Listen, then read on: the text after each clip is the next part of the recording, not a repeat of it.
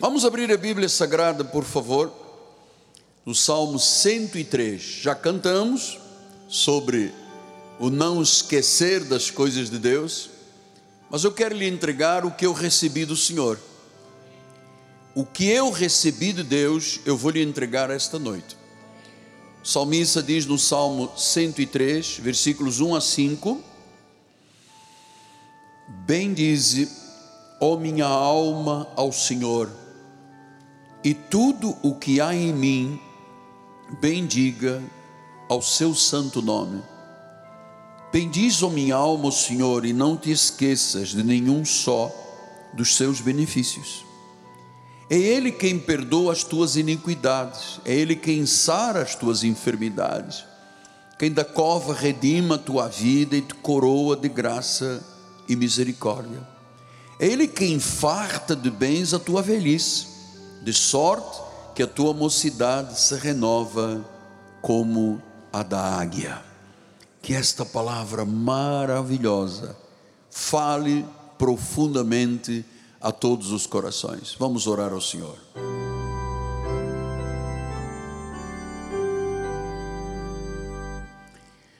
Senhor Jesus Cristo, toda a honra, toda a glória, todo o império, toda a força, toda a majestade, toda a soberania, toda a magnificência, tudo te pertence.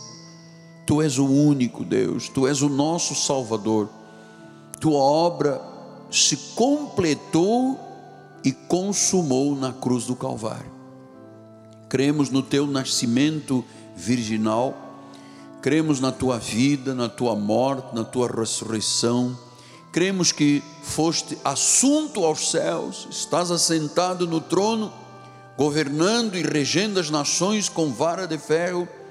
Cremos na tua segunda volta e cremos no viver eterno na cidade eterna, Nova Jerusalém. Estou aqui para transmitir estas verdades. Eu sei que eu sou o menor dos apóstolos eu sou que, sei que sequer sou digno. Isso são palavras do apóstolo São Paulo. Eu não sou digno de ser chamado de apóstolo. Mas aprova Deus me separar para pregar o evangelho eterno. Em nome de Jesus, faço isto com temor e com tremor. Em nome de Jesus e a igreja do Senhor diga: Amém, Amém e Amém. Muito obrigado, meu bispo.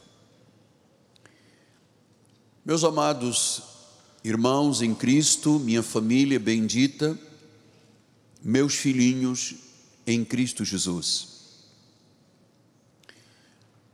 Nós temos um princípio bíblico estabelecido na nossa vida.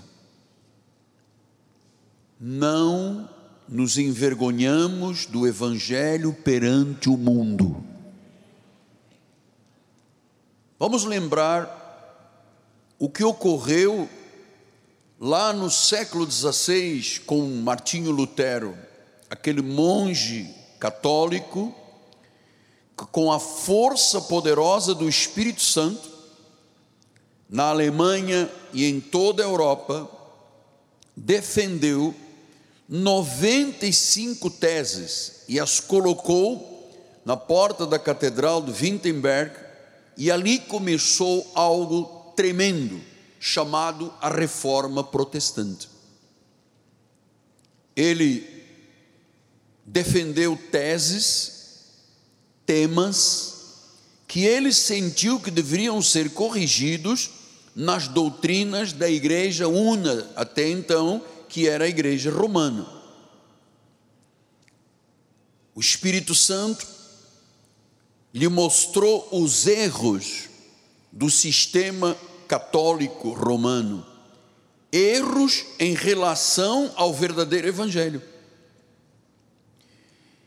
Roma, governada por um papa, chamava as teses, aos temas defendidos por Martinho Lutero, de meras heresias. Então, quais eram as heresias que Roma chamava as teses defendidas por Martinho Lutero. Ele negava a salvação por obras e sacrifícios, que era pregado pela igreja romana. Ele dizia: pela graça sois salvos mediante a fé, isso não vem de vós, é um dom de Deus. Então ele dizia: não, salvação não é por obras, salvação não é por sacrifícios. Martinho Lutero negava a autoridade infalível do Papa. Ele dizia: não pode um homem mortal ser infalível, a infalibilidade é apenas de Jesus.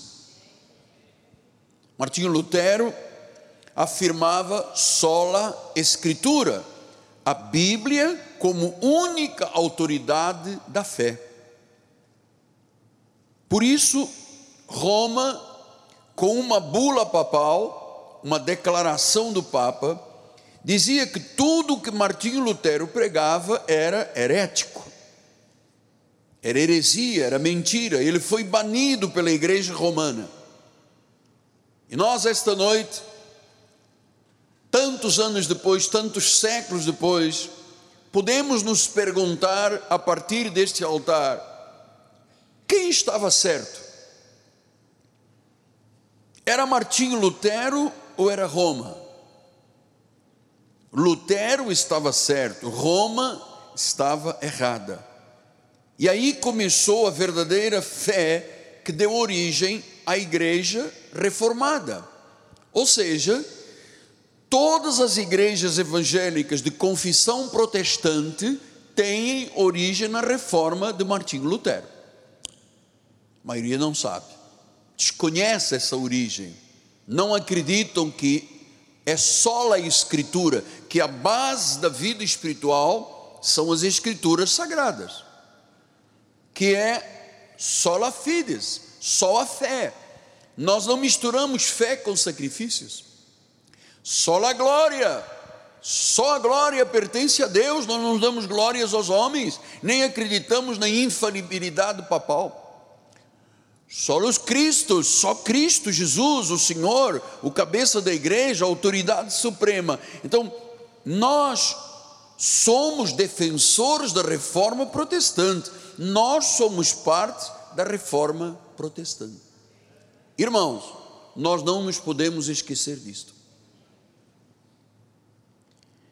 Então, o Salmo 103 é um salmo de um significado muito profundo, porque é um salmo de louvores a Deus, louvores a um evangelho, a palavra pura. O Salmo 103, eu lhe encorajo a acreditar, é uma bússola para o cristão é uma bússola.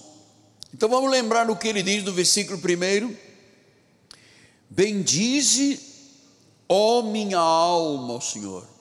Veja que no versículo 22 ele diz a mesma coisa: Bendizei ao Senhor, vós todas, vós, todas as suas obras em todos os lugares do seu domínio. Bendize, ó minha alma, ao Senhor.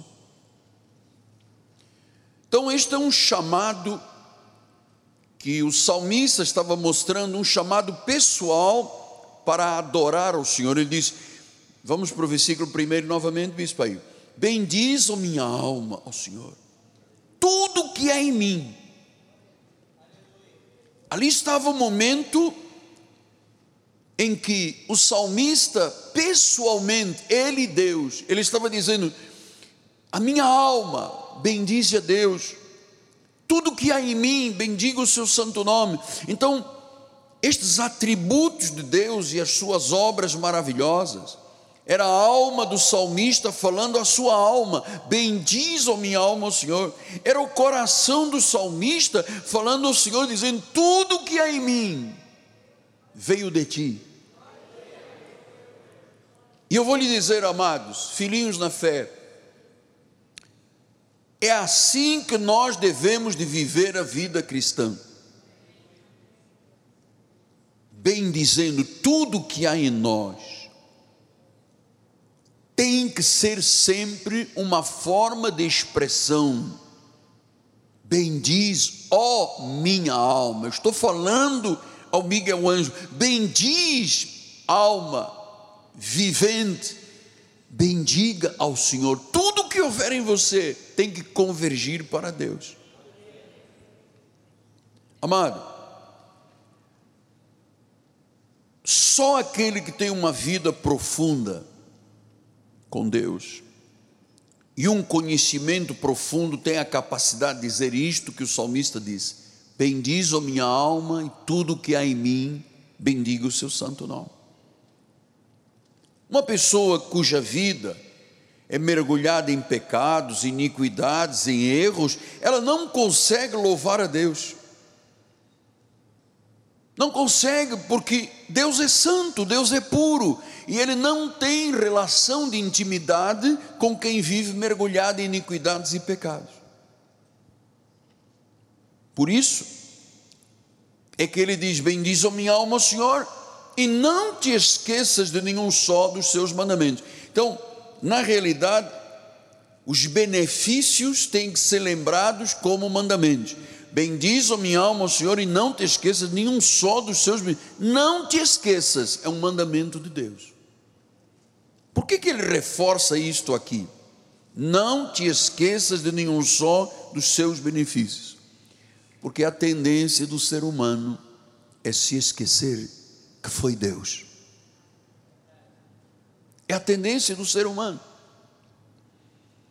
Ah, porque eu conquistei. Atenção. Bendiz a minha alma, o Senhor. Tudo que há em mim bendiga o seu santo nome. Não te esqueças de nenhum só dos seus benefícios. Então, todos os benefícios, cada um dos benefícios, todas as graças recebidas, cada provisão,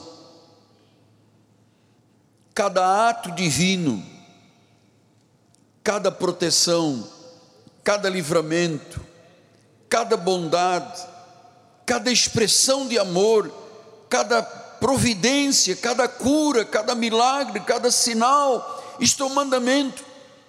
O Senhor quer que nos lembremos de cada um dos seus benefícios. Deus quer que nos lembremos de cada um dos seus benefícios. Ele diz no versículo 18: para com os que guardam a sua aliança e para os que se lembram dos seus preceitos, os que se lembram. Este é um pedido de Deus que Ele faz ao nosso ministério, a cada um de nós. Lembrar dos benefícios e agradecer. Lembrar dos mandamentos e cumprir. Lembrar, bispo, lembrar dos mandamentos e dos benefícios. Tá bem? Quais benefícios? E agora vamos começar a estudar os benefícios. Quais benefícios? Quais foram os benefícios, os frutos que nós começamos a ver na nossa vida que não poderiam vir de um homem, numa doutrina, de uma organização. Só Deus poderia fazer isso. E ele diz no versículo 3: É Ele, diga isso aí, é Ele. É Ele quem perdoa todas as tuas iniquidades. Amados, o perdão de Deus é regenerador. Todos nós estávamos mortos em pecados e delitos andávamos segundo o príncipe das potestades do ar, éramos como os demais filhos da ira, fazíamos a vontade de Satanás, aliás, estávamos nas garras de Satanás, estávamos na morte, estávamos nas trevas, estávamos na ira, e Deus passou o seu sangue carmesim em cada um de nós, e Ele perdoou todas as nossas iniquidades. Não se sinta mais um pecador. Quem está em Cristo é uma nova criatura. As coisas velhas já passaram, tudo se fez novo. Quem fez isto? Jesus Cristo. É Ele quem perdoa todas as tuas iniquidades, todas, passadas, presentes e futuras. Ele tem provisão, só Ele poderia perdoar. Durante os anos que eu fui fiel à Igreja Católica Romana, eu tinha um hábito de me confessar diante do seu padre. Eu me ajoelhava num rito, dizia: Abençoai-me, padre, porque eu pequei. Então o senhor padre me perguntava: O que foi que o meu filho fez? Você sabe que você, quando tem que contar alguma coisa, não se conta tudo, né? Você sempre guarda uma. Então ele dizia: reza dez Ave Marias, dez Pai Nosso, e eu te perdoo. E eu saía daquele momento e me sentindo perdoado por um homem. Aí vem Martinho Lutero e diz: não, não, não. Esse homem e quem ele representa não tem a capacidade de perdoar. O único que tem a capacidade de perdoar todas as iniquidades é Jesus. Ele perdoou os meus pecados. Ele me tirou da ira para a graça, da morte para a vida, das trevas para a luz. Isso é maravilhoso, eu não posso me esquecer disso. Ah, e ele continua dizendo: é Ele quem sara todas as enfermidades. Eu vou lhe dizer, filho, isto é simplesmente maravilhoso. Saber que nós fomos perdoados, que esta obra completa da cruz nos limpou, éramos como carmesim, éramos como escarlate vermelho, e diz que pelo sangue Ele nos purificou, Ele nos santificou, Ele nos regenerou, Ele nos perdoou. Que obra linda, maravilhosa e eterna! Ele sarou todas as nossas enfermidades. Se Ele sarou, eu não posso dizer estou doente. Eu tenho que dizer doença é uma mentira. A verdade é que Ele já me sarou. Diga, diga isso. Jesus já me sarou de todas as enfermidades. Diga, o meu corpo é saudável, as minhas células, os meus órgãos, eu sou saudável porque Ele sarou todas. Ele não sarou algumas, Ele sarou todas. Todas as nossas enfermidades. Estes são os benefícios principais. Então ele perdoou todas as iniquidades passadas, presentes e futuro, futuras. Hoje nós podemos dizer que somos livres do inferno, da condenação, da maldição, por termos sido, sido perdoados, nós vamos viver eternamente com Jesus, nós fomos perdoados para sempre. Não te esqueças deste benefício. Não te esqueças que foi Ele que te perdoou, não te esqueças que Ele sarou todas as tuas enfermidades. Então, quem sara todas as enfermidades, todas as doenças físicas, as doenças da alma, as emoções, olha como é que Pedro diz em 1 de Pedro 2,24: carregando Ele mesmo em seu corpo, sobre o madeiro, os nossos pecados, Ele carregou para que nós, mortos aos pecados, vivamos para a justiça. Por suas chagas fostes sarados. Então, esta cura se dá a nível físico, a nível da alma, a nível das emoções. Porque, irmãos, nós não estamos falando só de enfermidades do corpo, essas chamadas físicas. Existem enfermidades que são, às vezes, mais destrutivas do que as enfermidades físicas. Por exemplo, a mentira. É uma doença, é uma enfermidade bárbara porque o pai da mentira se chama Satanás. Quando uma pessoa se habitua à mentira, ela sabe que tem um jogo de vida eterna. Ele mente hoje, mente amanhã para encobrir a de hoje. Isto é uma, a mentira é um problema espiritual gravíssimo e é um problema sociológico grave. Eu não sei quem gosta, quem dos que estão aqui presentes gosta de conviver com um mentiroso, mas você viver com uma pessoa mentirosa ou perto dela é dramático. Isto é uma enfermidade, o orgulho, a soberba, os desejos da carne impuros, a paixão lasciva, o ódio, a rebelião, os desejos malignos, a avareza, a idolatria, as obras das trevas. Então, nós estamos falando aqui de um conjunto de curas que Deus sara doenças do corpo, doenças das emoções, doenças da alma. Só Jesus pode curar uma pessoa destes problemas. Então ele diz todos os benefícios, não te esqueças do perdão, da cura.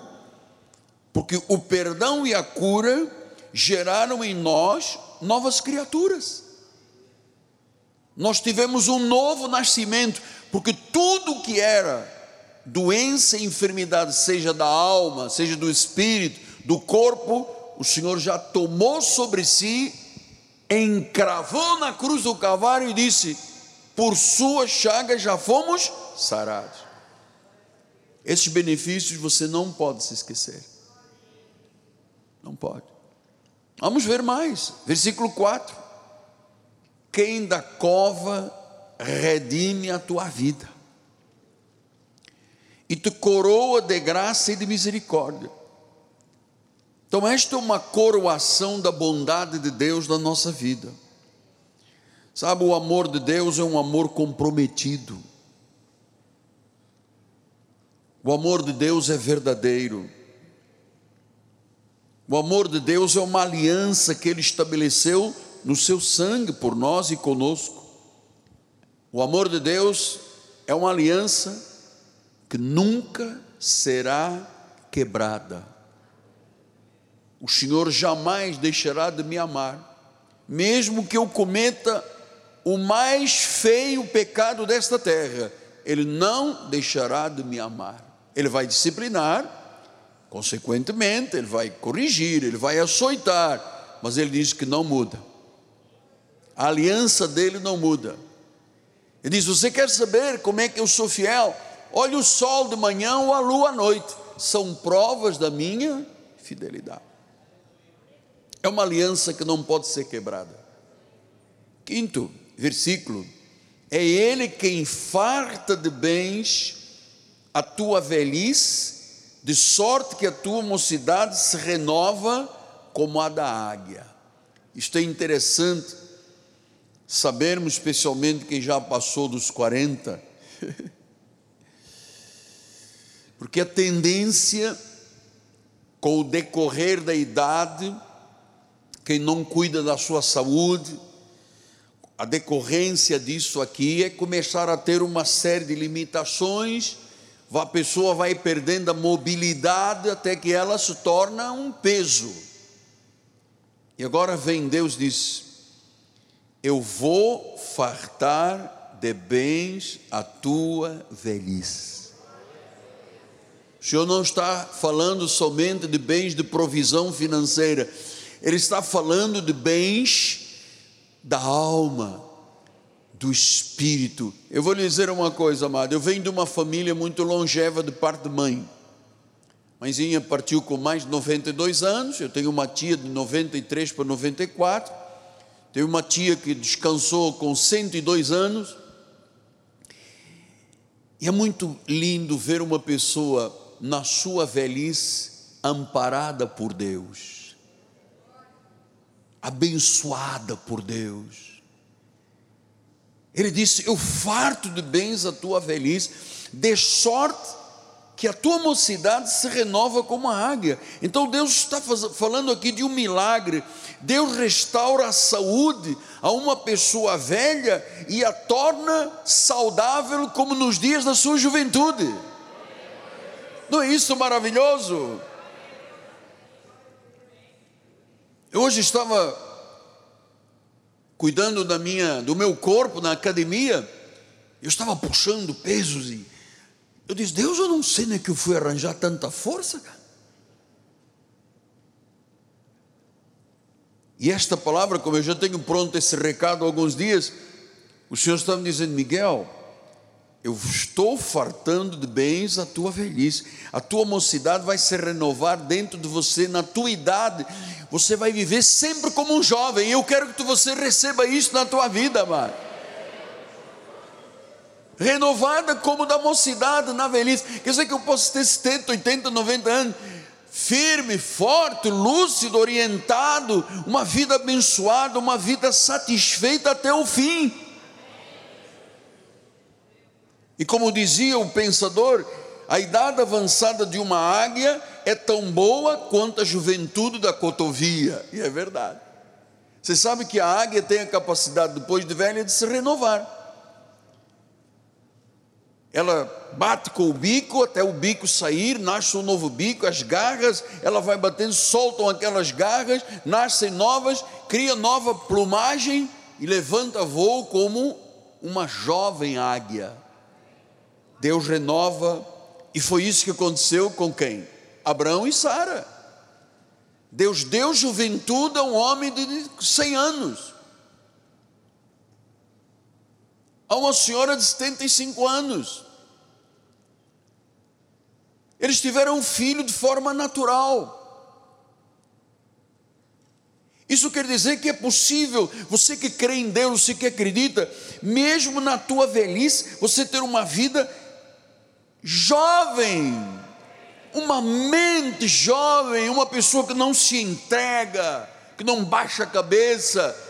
Nós temos aqui uma irmã na igreja, tem cento e poucos anos, não falta aos domingos, é a primeira a chegar. Quando eu chego cedo, ela já está lá atrás. Então, amado, idade avançada não quer dizer perda de mobilidade, quer dizer que Deus faz e pode fazer a pessoa desfrutar como se ela fosse um jovem. Eu não sei quem está acreditando nisso, mas quem está, diga amém. Isso é bom para você, porque eu penso nisso todos os dias.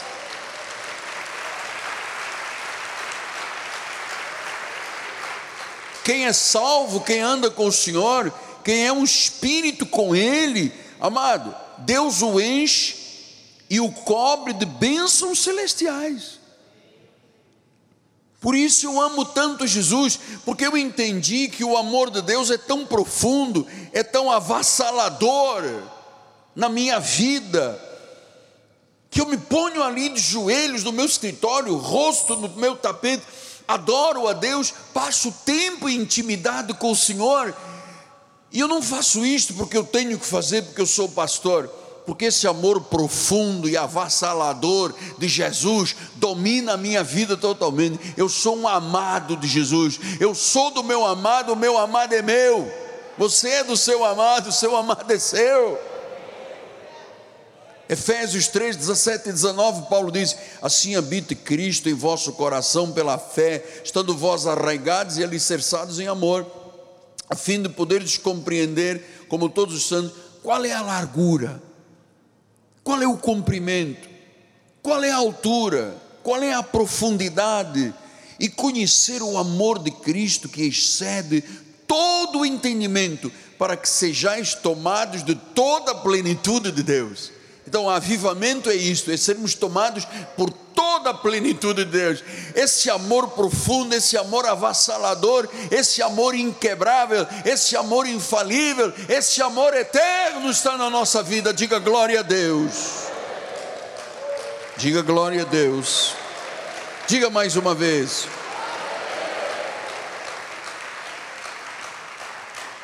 Aleluia. Uma vida satisfeita é uma vida saudável,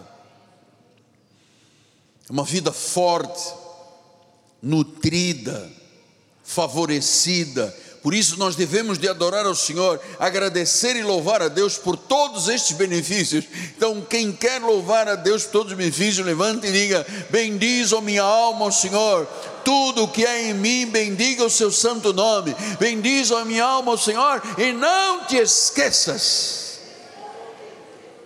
Fala a tua alma, fala o teu coração. Não te esqueças de nenhum só dos seus benefícios. Não te esqueças. Então, este louvor deve ser uma expressão ininterrupta, todos os dias, louvor ao Senhor, adoração. Nós não devemos de despender a nossa vida com coisas que não prestam, mas ter uma vida de amor profundo com Deus, não nos esquecendo de cada um dos seus benefícios. Isso deve ser uma expressão ininterrupta. Depois ele diz os versículos 6 e 7 o Senhor faz justiça, o Senhor julga os oprimidos, manifestou os seus caminhos a Moisés e os seus feitos aos filhos de Israel. Então, são obras de justiça e juízo que Deus tem na nossa vida. Olha, aquele eu não sei quem está aqui esta noite lutando com uma causa na justiça, você já venceu. Porque quem é o justo juiz das nossas causas? Jesus. Quem é o nosso paracleto, o nosso advogado é Jesus. Temos um advogado. Versículo número 8. O Senhor é misericordioso, diga aleluia. É misericordioso, é compassivo, é longânimo, é paciente, é bom, é benigno. Versículo número 9: Ele não repreende perpetuamente, ele nem conserva para sempre a sua ira. Versículo 10: não nos trata segundo os nossos pecados, graças a Deus, nem nos retribui consoante as nossas iniquidades. Amados, se Deus retribuísse segundo os nossos pecados e as nossas iniquidades, todos nós estaríamos no inferno. Todos nós estaríamos no inferno. Se Deus nos retribuísse segundo os nossos pecados e iniquidades, todos estaríamos no inferno. Então nós não podemos nos esquecer de nenhum só dos seus benefícios.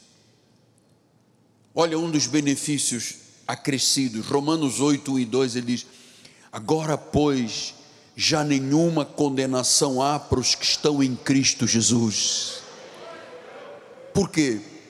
Porque a lei do Espírito da vida em Cristo Jesus te livrou da lei do pecado e da morte.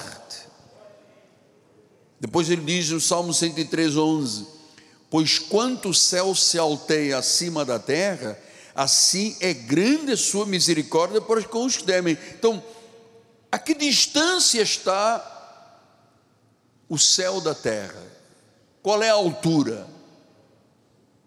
Daqui da terra, do zero, até aonde está a glória de Deus, o trono do Senhor, qual é a distância? Como é que o céu se altera? Como é grande? Nós olhamos para o céu e achamos que lá em cima, onde estão as estrelas, enfim, os astros, termina tudo. Os cientistas dizem que são 234 trilhões de anos-luz. Uau!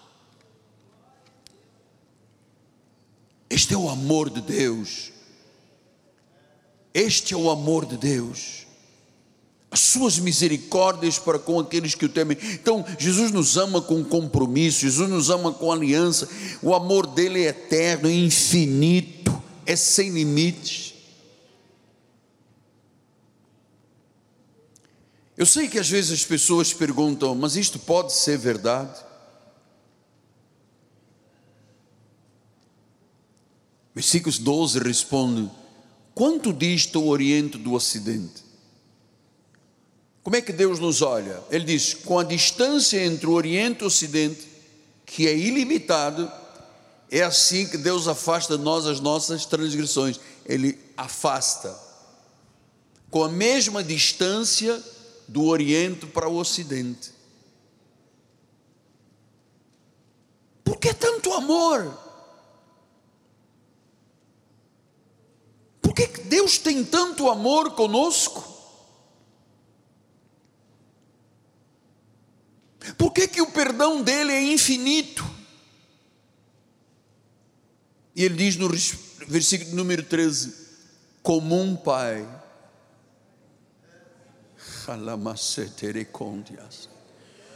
como um pai se compadece dos seus filhos, assim o Senhor se compadece do que os temem. É por isso que Deus nos ama tanto, amado. É por isso que Ele amou tanto o mundo da salvação, que deu a sua vida, deu o seu Filho unigênito, para que todo aquele que nele crê não pereça, mas tenha a vida eterna. Ele diz: como um pai, Deus não nos trata como um filhos bastardos de um pai que não ama, que não gerou. Não, Deus não faz isso. Ele nos adotou como filhos. Quem era da aliança eram os judeus. Deus tinha os filhos de Israel e o amor dele, a aliança deles com os filhos de Israel. E ele veio para os filhos de Israel e os filhos de Israel o rejeitaram. E ele disse aos filhos de Israel, aos judeus: Eu tenho outras ovelhas que não são desse aprisco dos israelitas, convém-me buscá-las e conduzi-las. Somos nós, que não buscávamos e ele nos buscou que não o amávamos, mas ele nos buscou e nos amou. E ele nos amou de tal maneira como um pai ama um filho. E só quem tem um filho tem esta experiência. Eu nasci para ser pai. Eu amo a paternidade. Eu disse à minha esposa que se nós fôssemos mais novos, eu não ia ter mais dois filhos, eu ia ter uns oito ou dez filhos. Eu amo. Mas quando a primeira vez na vida eu peguei um filho meu dentro de uma sala de cirurgia, a minha filha Ana, e o médico cirurgião era o avô dela, doutor Gemal, e pegou o bebê e disse: Eis o teu filho, está aí a tua filha. E eu peguei a minha filha, o sentimento da paternidade, ele se transformou em algo muito gigante. Eu amo ser pai. Você sabe por que, que eu lhe trato de filhinho? Porque eu lhe vejo como um filho. Para a maioria eu tenho idade para fazer isso. Então, eu não vejo você como um número, como uma ovelhinha, eu vejo você como um filho. E eu lhe trato como um filho. Sempre tratei com honra os meus filhos, sempre cuidei dos meus filhos, sempre amei os meus filhos, e agora Deus me deu a graça ainda dobrada, que são os netos. Agora os netos você curte ainda mais, porque os problemas ficam para os pais, a parte boa é para os avós. Eu fui feito para estragar neto. Porque eu amo ser pai. E Deus disse: como um pai se compadece dos filhos. Então Ele nos ama assim, por que apóstolo? Porque Ele é o nosso pai. Diz o versículo 15 a 17: 15: Quanto ao homem, os seus dias são como a relva, como a flor do campo, assim ele floresce, pois soprando nela o vento desaparece e não conhecerá daí em diante o seu lugar. Mas a misericórdia do Senhor é de eternidade a eternidade sobre os que o temem, e a sua justiça sobre os filhos dos filhos. Ele nos ama com amor de eternidade a eternidade ele nos ama de geração a geração. Ele tem um compromisso até mil gerações com o seu povo.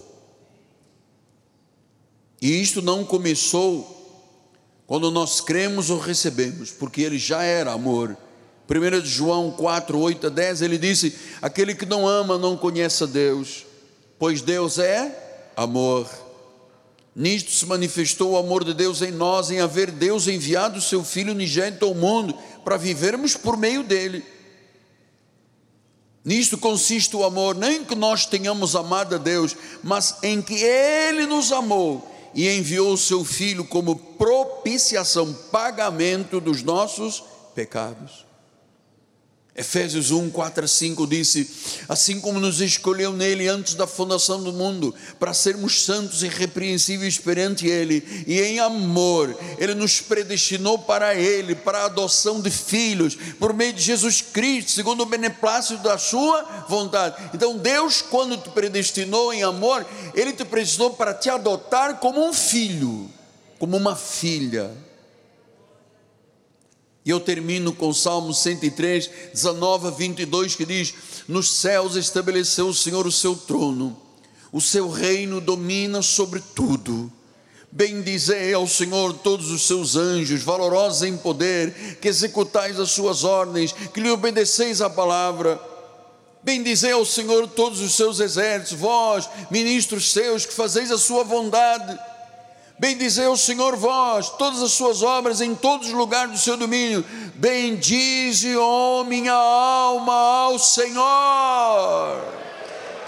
Glória a Deus. Não te esqueças de nenhum só dos seus benefícios, Ele nunca se esquecerá de ti. O que ele pede à igreja avivada é que a igreja seja agradecida, que nos lembremos todos das bênçãos, daqueles livramentos que Deus nos deu, daquelas curas inexplicáveis, que você vai ouvir a nossa bispa neste altar contar a história desses meses, quando recebemos os exames negativo, negativo, negativo, negativo, só Deus. Quem pode se esquecer? Como eu poderia me esquecer dos benefícios? Eu andei de cadeira de rodas, eu tive nove meses num CTI, três, dois anos em hospitais, vinte cirurgias. Como é que eu poderia me esquecer?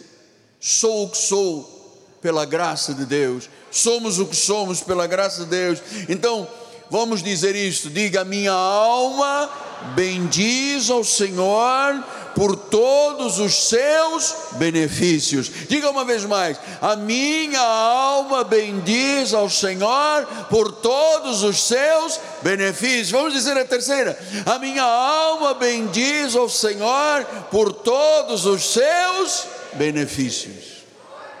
Diga glória a Deus. Olha, olha o irmão do lado esquerdo e direito e diga: Não te esqueças. Don't forget.